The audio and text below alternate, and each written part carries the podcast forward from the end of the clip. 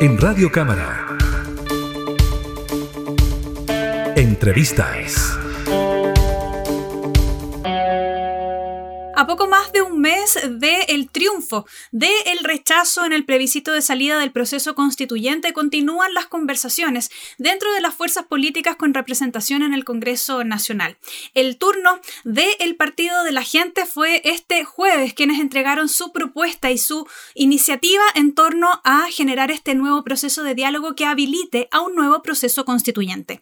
Para conversar sobre este tema nos encontramos con la diputada del Partido de la Gente, Giovanna Ahumada, que representa al distrito de Antofagasta. ¿Cómo está, diputada?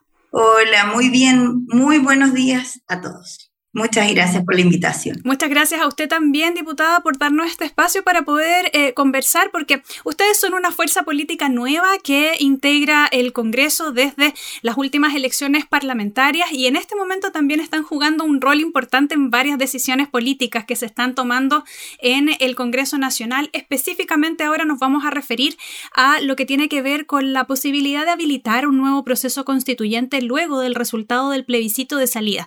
Ustedes hicieron en entrega de un documento que tiene varios puntos eh, principales, pero el principal de ellos, valga la redundancia, el primero que se señala es la necesidad de un nuevo plebiscito que le pregunte nuevamente a la ciudadanía si es que quieren o no una nueva constitución. ¿Por qué ustedes como partido consideran que eh, el plebiscito de 2020 ya no se encuentra vigente? Esa manifestación ciudadana que señaló que sí quería un nuevo proceso constituyente tras el resultado de las elecciones del plebiscito de salida. A ver, yo creo que aquí hay que hacer un análisis con respecto a lo que ocurrió en ese minuto donde la gente optó por eh, una, un proceso constituyente para poder gestar una nueva constitución, lo que buscaba en realidad era eh, resolver sus problemas. Y obviamente después de todo lo que se había vivido, eh, se entendía que la mejor opción era con una nueva constitución. Si bien todo se gestó, hubo un acuerdo y la gente apoyó, el 4 de septiembre la gente también fue muy clara y rechazó el proceso con el texto entregado. Desde ahí, haciendo valer el artículo 142, ese proceso terminó. Y hoy día lo que nosotros estamos diciendo, que debe haber un plebiscito de entrada, es porque estamos hablando de un nuevo proceso. Y eso lo valida la gente a través de un plebiscito de entrada donde nos dice y nos entrega ahí recién la potestad para poder comenzar un nuevo proceso. Y eso no necesariamente además va a ser una convención, puede ser cualquier otro órgano que elija la ciudadanía, no nosotros.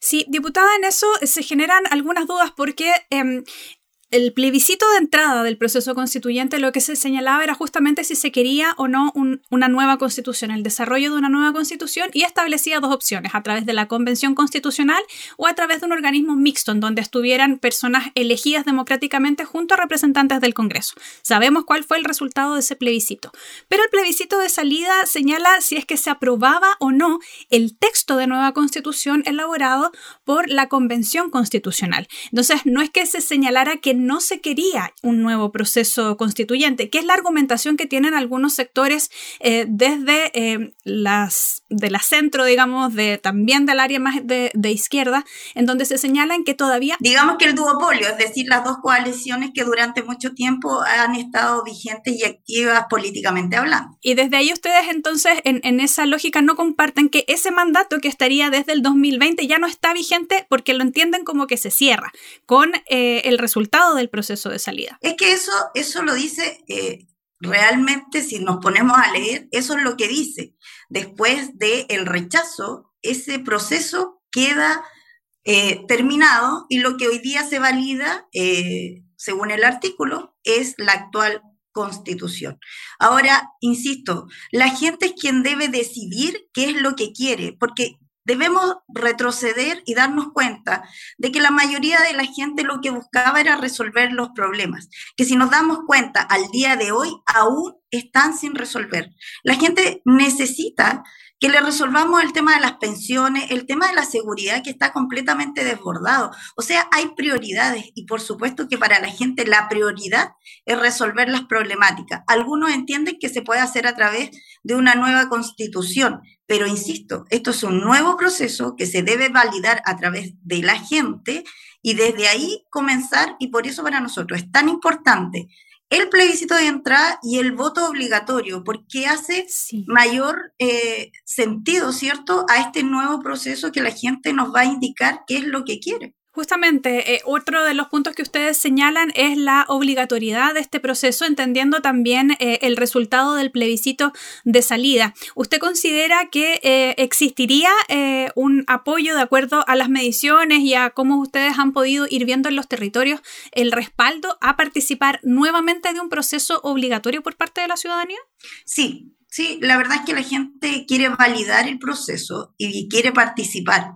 Ahora también tenemos que entender que para cualquier proceso que se lleve a cabo es muy importante eh, considerar a la mayoría y no como se ha hecho hasta hace un tiempo, algunos pocos que solo voluntariamente se levantaban para ir a votar y por, por supuesto la gente ya tenía como un número presupuestado, digamos, estaban como los cálculos hechos.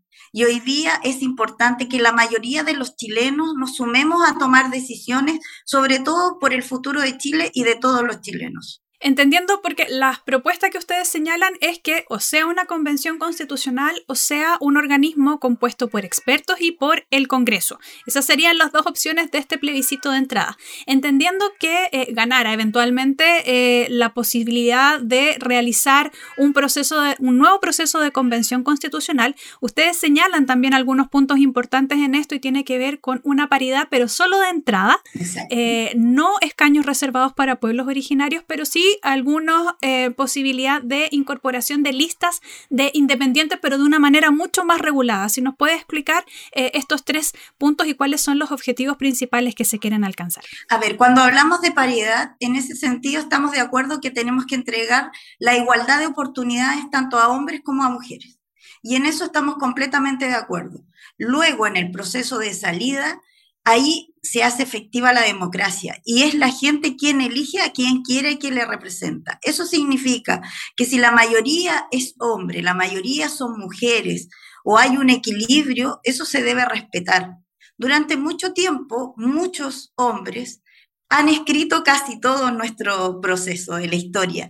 Y hoy día, si es que así fuera y fuera una mayoría y no un 50 como se pretende solo establecer un número de cuotas, si la mayoría son mujeres, como se dio en la situación de las elecciones pasadas, pero súper bien, o sea, ¿por qué no? Eso es democracia, eso es el derecho y es lo que tenemos que respetar, la decisión de la gente. Así es que por eso estamos con la paridad de ingreso, de entrada, pero no de salida. En los otros puntos hablamos de escaños reservados Mm, eh, no estamos de acuerdo con los escaños reservados, pero sin embargo sí en su participación. Y también hablamos de democracia y en igualdad de eh, participación. Eso quiere decir que las listas que se presentasen debieran llevar, si es que tienen ahí en su origen eh, pueblos originarios, para poder representarlos a través de las listas y que sea la ciudadanía, en este caso de su región, quien los elija para ser representantes. Así es que en eso eh, también le damos el espacio, pero no con un escaño reservado, sino que con participación. ¿Y en materia de independientes? En materia de independientes, eh, también, si fuera así, debieran ir igualmente en las listas. Eso creemos que también es bueno. Diputada, ustedes señalan también en esta propuesta un periodo de tiempo súper acotado. Son seis meses, la mitad del de, eh, tiempo que se trabajó en la Convención Constitucional. Em, ¿Habría que partir entonces sobre la base de algo más o menos ya escrito, un poco ir analizando sobre lo que se avanzó en la Convención o tomando como base eh, la actual Constitución? ¿Cómo lo ven para poder eh, realizar y apretar aún más este proceso? A ver, en los tiempos nosotros no tenemos cronología ni tampoco tenemos tiempos ideológicos. Nosotros los que decimos, bueno, Cervel ya lo dijo, en este periodo no se pueden realizar elecciones, por lo cual debiera ser, eh, según los expertos, eh, aproximadamente en abril del próximo año. Y no queremos andar corriendo. Nosotros no pusimos tiempo. En ese sentido, creemos que se deben tomar los tiempos necesarios. No podemos correr con fechas ideológicas, no podemos bailar hueca con un acuerdo, no podemos volver a tener un, proceso terminado un 11 de septiembre del 2023 porque a algunos les parece y a otros no. Yo creo que los tiempos se tienen que dar y no se pueden establecer ideológicamente hablando. Ahora, por supuesto, hay insumos, hay eh, cosas que se pueden hoy día eh, utilizar para este proceso, pero yo creo que aquí no podemos partir corriendo ni cometer los mismos errores que se cometieron. Y ahí yo creo que la prudencia y la responsabilidad de un nuevo proceso para algo tan importante se tiene que hacer de manera diferente y se tiene que hacer bien. Ya, pero diputada, en la propuesta se señala, dice, así como una sistematización previa de la totalidad de insumos disponibles ah. y con un periodo de debate efectivo, eh, construir la propuesta en un tiempo no mayor de seis meses. A eso me, refería. Sí, pero eso es cuando ya eh, se haya bajado toda la información, todo el desarrollo, todo el proceso por lo cual son etapas. ¿ya? Eh, a lo mejor no quedó tan clarificado, pero la verdad es que nosotros en ese sentido lo que menos queremos, porque eh, en una de las propuestas eh, desde el oficialismo hablaba de partir en abril, en abril y terminar, no sé, en agosto por decir los tiempos.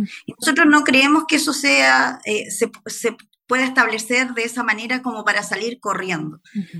Hay que hacer el debate, hay que asentar todos los puntos, llegar a los acuerdos y a los consensos. Eh, todavía tampoco está, eh, no se ha discutido cómo van a participar efectivamente los expertos, si antes y después van a ser parte de, eso tampoco se, se ha eh, llegado a un acuerdo tampoco. Eh, y entonces desde ahí recién debiera ser el proceso y los tiempos que vienen a continuación. Sí, diputada, ya en, estos últimos minutitos de, conversación quería consultarle también por el punto que ustedes establecen de modernización del Estado, en donde se juegue también un, rol importante en materia de fiscalización, de representación, pero hay un concepto que eh, me gustaría si usted pudiera aclararlo y que también lo consideran que tiene que ver con la democracia digital. ¿Qué es lo que pretenden establecer? ¿Qué, ¿Cuál es el, foco, la, definición que tiene este concepto? Cuando hablamos de democracia digital, lo que queremos es que a través de la modernización podamos mantener un contacto directo con la ciudadanía para que se haga parte de procesos, procesos importantes donde lamentablemente por mucho tiempo no han tenido espacio. Y, por ejemplo, lo hemos dicho varias veces, tenemos hoy día la cámara virtual donde tú puedes, eh, ¿cierto?, eh, opinar, comentar, eh, darle tu, voto a un proyecto. Y, entre eso ahí está eh, ingresar con la clave única, por lo cual se podría utilizar de muy buena manera para poder tener esta conversación directa con la ciudadanía, para poder levantar las cosas que son importantes, los temas de discusión, ¿Cómo aprecian ellos una, un, proceso que se esté llevando en alguna línea en particular, seguridad, el tema de las pensiones? Yo creo que debemos comenzar, y bueno, nosotros como partido somos hijos de ese proceso de la democracia digital, lo hemos hecho durante la conformación y estos procesos tan importantes que hemos llevado a cabo durante estos último tiempo preguntándole a la gente qué es lo que quiere y cómo quiere este nuevo proceso, por lo cual yo creo que desde ahí podemos todos trabajar y poder tener una comunicación directa para ser parte, insisto, a la gente, a la ciudadanía que está tan interesada en aportar y en ser parte de los procesos que, que obviamente los involucran directamente, porque todo lo que resulte de cualquier discusión, trabajo, va a influir en su futuro y en su vida diaria, por supuesto. Muchas gracias, diputada Giovanna Humada, por comentarnos también esta posición que planteó el Partido de la Gente en este escenario de debate intenso que se está desarrollando en el Congreso Nacional en torno a este nuevo proceso constituyente. Que esté muy bien. Muchas gracias, que esté muy bien. Hasta luego. Entrevistas en Radio Cámara.